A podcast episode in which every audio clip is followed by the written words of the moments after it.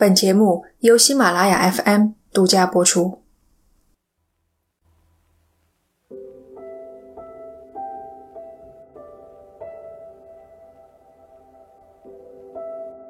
二零一三年七月二十四日下午，黑龙江省桦南县，乌云压顶，漫天飘舞的雨点让每一口吸进肺里的空气都分外沉重。谭贝贝在文林街上来回踱步。她身穿一件宽大的条纹 T 恤，遮住已经九个月的孕肚，手握一支电话贴在耳边。电话那头是丈夫白云江，白云江命令她再走远一点，停住，就站那儿。谭贝贝知道，丈夫正站在阳台上，这里是她能看到的最远的地方。丈夫不仅给她下达指令。还监视着她的一举一动。她像是漫无目的的溜达着，回想起丈夫说过的话：谈了几个对象，没有一个是处女，不知道处女是什么滋味。电话里，丈夫的声音再次传来：“你身后来了个小女孩，你跟她搭个茬试试。”谭贝贝回头一看，立刻明白丈夫所指何人。一把蓝色雨伞下，一个纤瘦秀气的年轻女孩，袅袅婷婷地走了过来。有雨伞挡着，又隔了这么远的距离，丈夫肯定看不到她的脸。但谭贝贝知道，她为什么选中了这个女孩。一双修长笔直的腿，光滑的皮肤紧紧绷着，白得发亮，一看就是少女，涉世未深。懵懂纯良，谭贝贝朝着女孩走了上去。这里是奇谈第六十四期，识人不明。十六岁的胡一轩是华南县人民医院的实习护士。这天他休班，在家睡了个懒觉，直到下午三点才磨磨蹭蹭的出门，给一个好朋友送母亲腌制的糖蒜。再往前走一百米就是朋友家。这时，一个孕妇朝他走了过来，说自己肚子疼，能不能帮个忙送她回家？孕妇被撑得浑圆的条纹 T 恤下，仿佛藏了一颗珍珠，令她散发出柔弱又慈爱的母性光辉。和职业无关，胡一轩做出了正常人都会做的举动，一口答应下来。胡一轩让他搀着自己的手臂，又替他撑伞，掉头走进林业大院的门，又进了四单元的楼道，光线一下子暗了下来。胡一轩并不是被谭贝贝引诱至此的第一个女孩，在他之前还有两次。第一次，那女孩只有十三岁，送到楼梯口，说自己要去补课。问谭贝贝能不能自己上去，谭贝贝说行。第二次，女孩刚把他送到小区门口，回头一看，说车来了，谭贝贝便说：“我自己慢慢走也行。”放走了女孩。这两次诱拐发生在同一天，丈夫的愠怒与怨怼可想而知。又一次站在楼梯口，胡一轩主动提出要送她上楼。谭贝贝差点脱口而出：“没事，你走吧。”但一个转念，同意了。胡一轩把雨伞搁在了楼道口，显然不打算久留。从一楼走上五楼的短短一两分钟内，谭贝贝都在想丈夫打算怎么做。之前从来没有女孩上楼，而他们也从未商量过详细的计划。除了一点，等会儿用迷药弄翻他。把人送到五零一室门口，胡一轩转身下楼，谭贝贝无半句挽留之语。已经下了两三阶楼梯，大门忽然打开，白云江冲了出来，一把拽住胡一轩，嘴里不住的道谢，灼热似火的目光从头到脚打量着，仿佛看见了天使。他半邀请半强迫地把女孩拖进家，顺手关上了门。谭贝贝心里清楚，小女孩走不出去了。看着丈夫满脸堆笑，她一下想起了两人曾经的对话。白云江问她：“真的给我找小姑娘的话，你心里在意吗？”“我不在意。”“你真不在意，还是假不在意？”“真不在意。”可是后来谭贝贝对记者说：“那就是不爱我，怎么可能不在意？”想一想，挺讽刺的。当初他决定和白云江深入交往，甚至结婚，唯一的理由便是他对我好。对我好是谭贝贝挑选对象的标准。白云江每晚都做好饭，第二天中午挂在他办公室的门上。他上网自学，连续一个月，天天给患风湿的谭贝贝做火疗。约会期间，从不让谭贝贝花一分钱。谭贝贝无法抗拒有人对她好，尽管白的性格偶尔露出极端的一面。谭贝贝听他激情澎湃地宣泄对人世的憎恨，只是怔怔地落泪。他好可怜，身世悲惨，又遭遇不幸，婚姻上也识人不明，连续两任妻子都婚内出轨。乔特的左手食指，只剩下半截。那是他为了挽回婚姻而断指明志。他在乎自己的婚姻，肯定会是个好丈夫。只是现在，他正当着妻子的面，准备迷奸一个少女。白云江领胡一轩进屋坐下，递来两盒酸奶，一盒没开封的给了妻子，开了封的给胡一轩，里面掺有迷药。白云江让胡一轩留个手机号，和谭贝贝做个朋友，被其拒绝。他转而提出交换个 QQ 号，胡一轩答应了。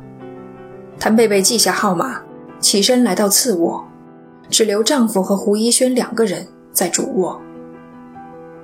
QQ 好友的申请马上通过了，不过谭贝贝再也没敢出屋，她知道那边要发生什么。不一会儿，传来胡一轩的声音：“别动我，别碰我。”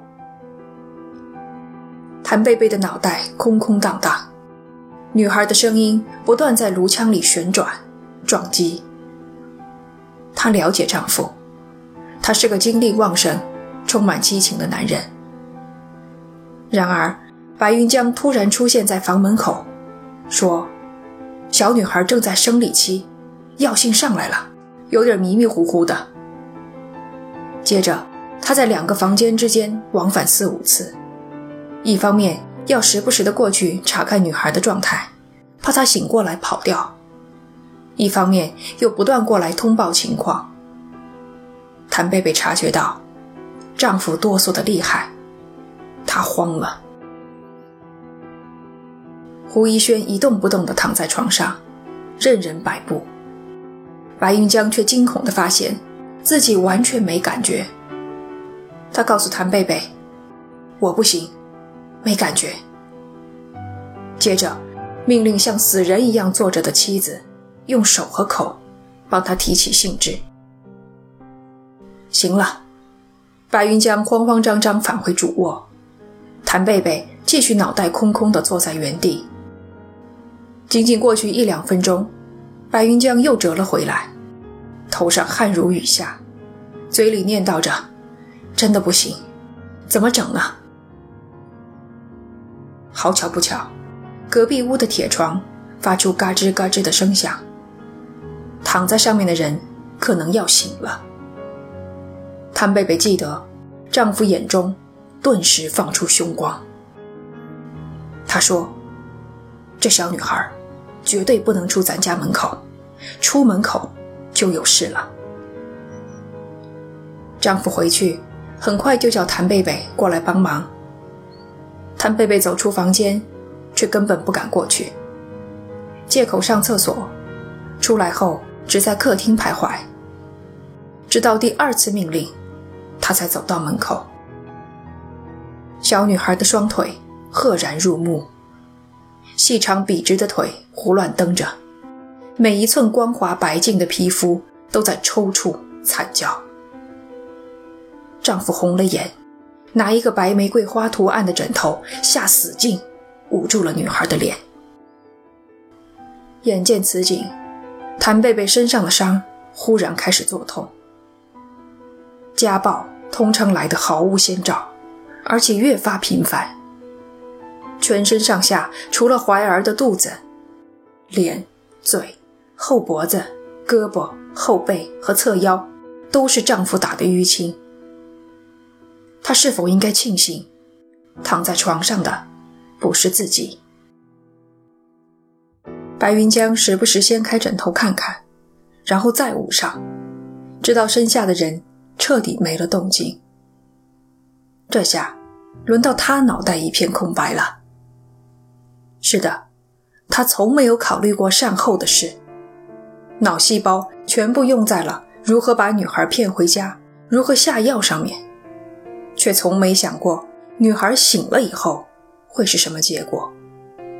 现在，他知道了。他还在放空，谭贝贝却麻利地从床下拖出自己的大行李箱。把里面的衣服倒出来。尸体又瘦又软，关节可以随意扭曲压缩。拉上拉链后，谭贝贝锁上了箱子的密码锁，密码是三一四，他的生日。白云江扛着箱子搬上汽车，谭贝贝紧随其后。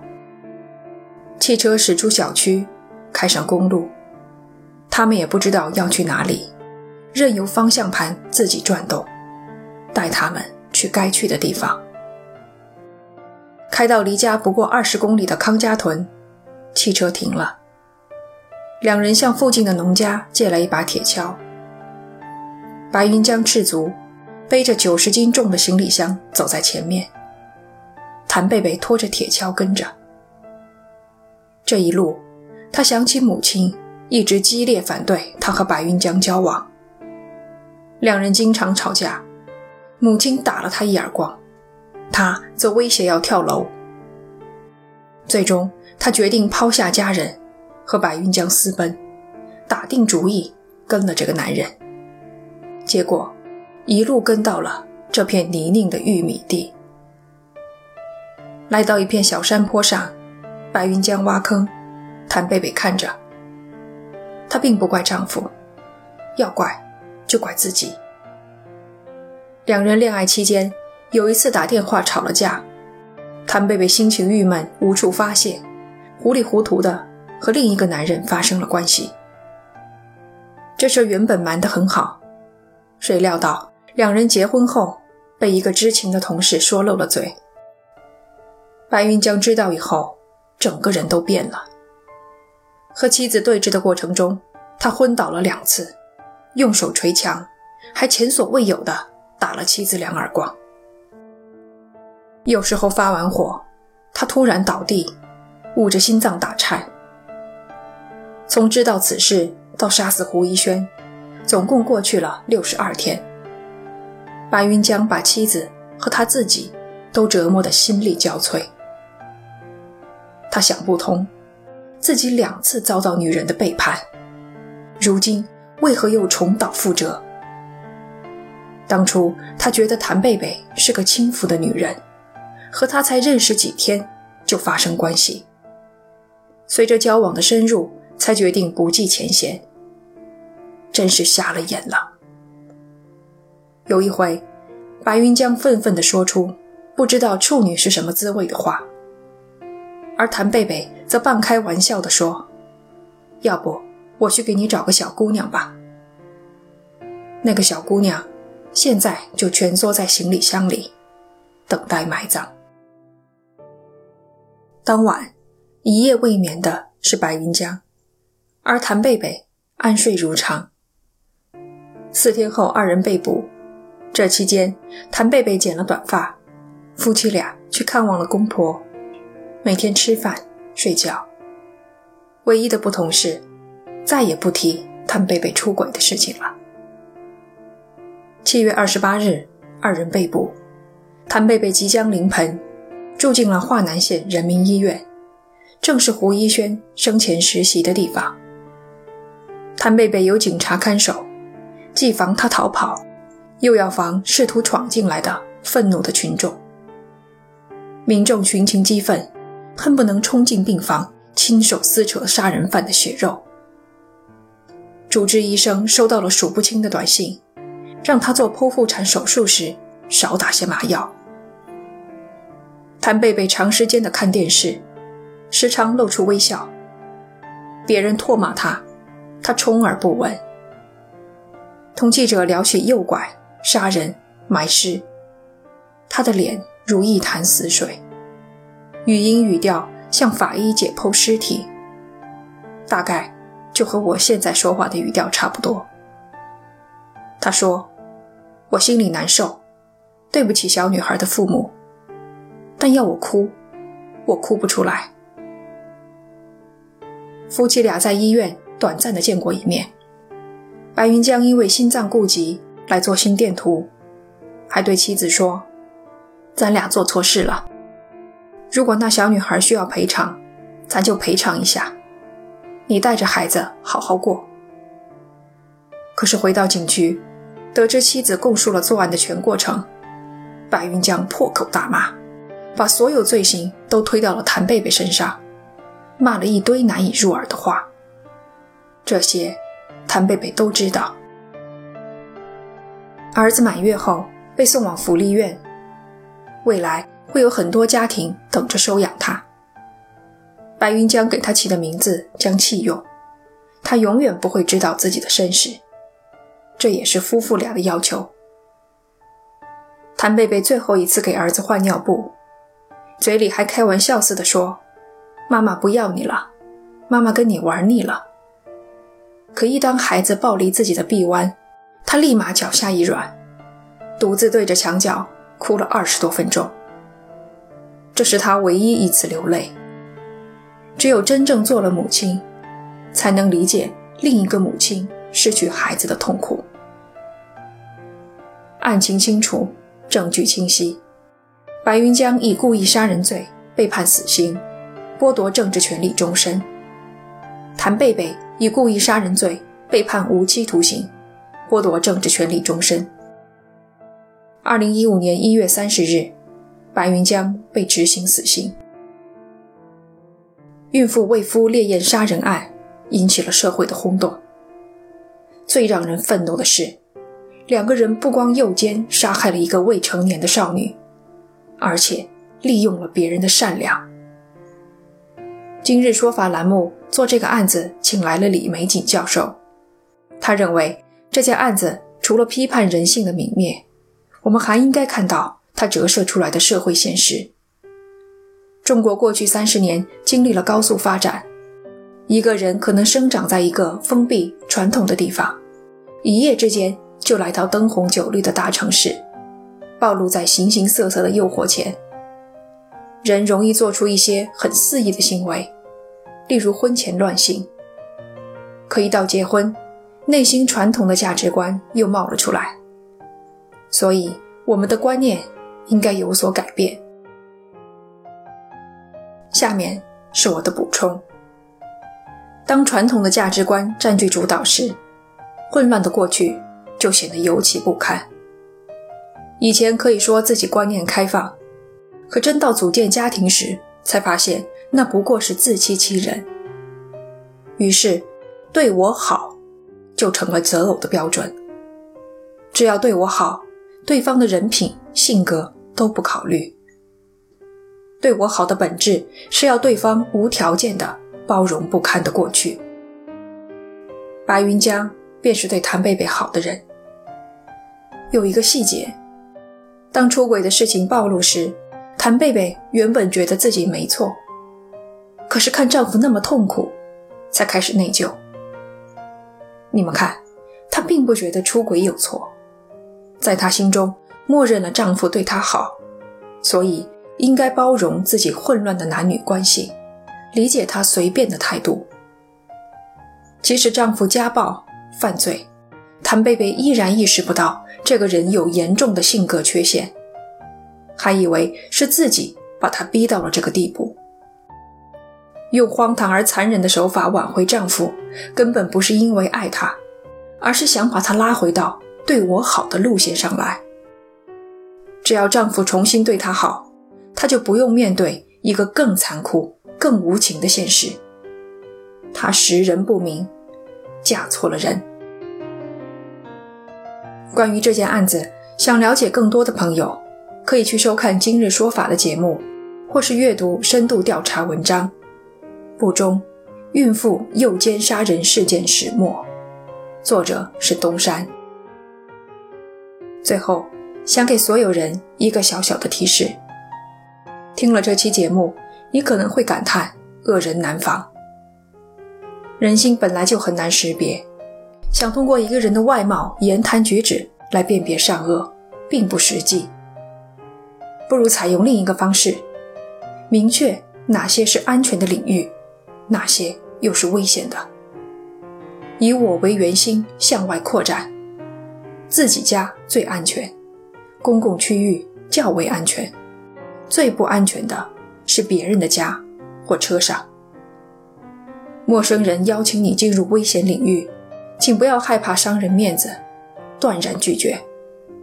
哪怕邀请你的是个孩子、老人或是孕妇。这期节目我们讲的是和道德、人性有关的案件。如果你喜欢这一类型，欢迎收听专辑里的《谋事害命》《冰雪炼狱》。感谢你的收听，这里是奇谈，我们下期见。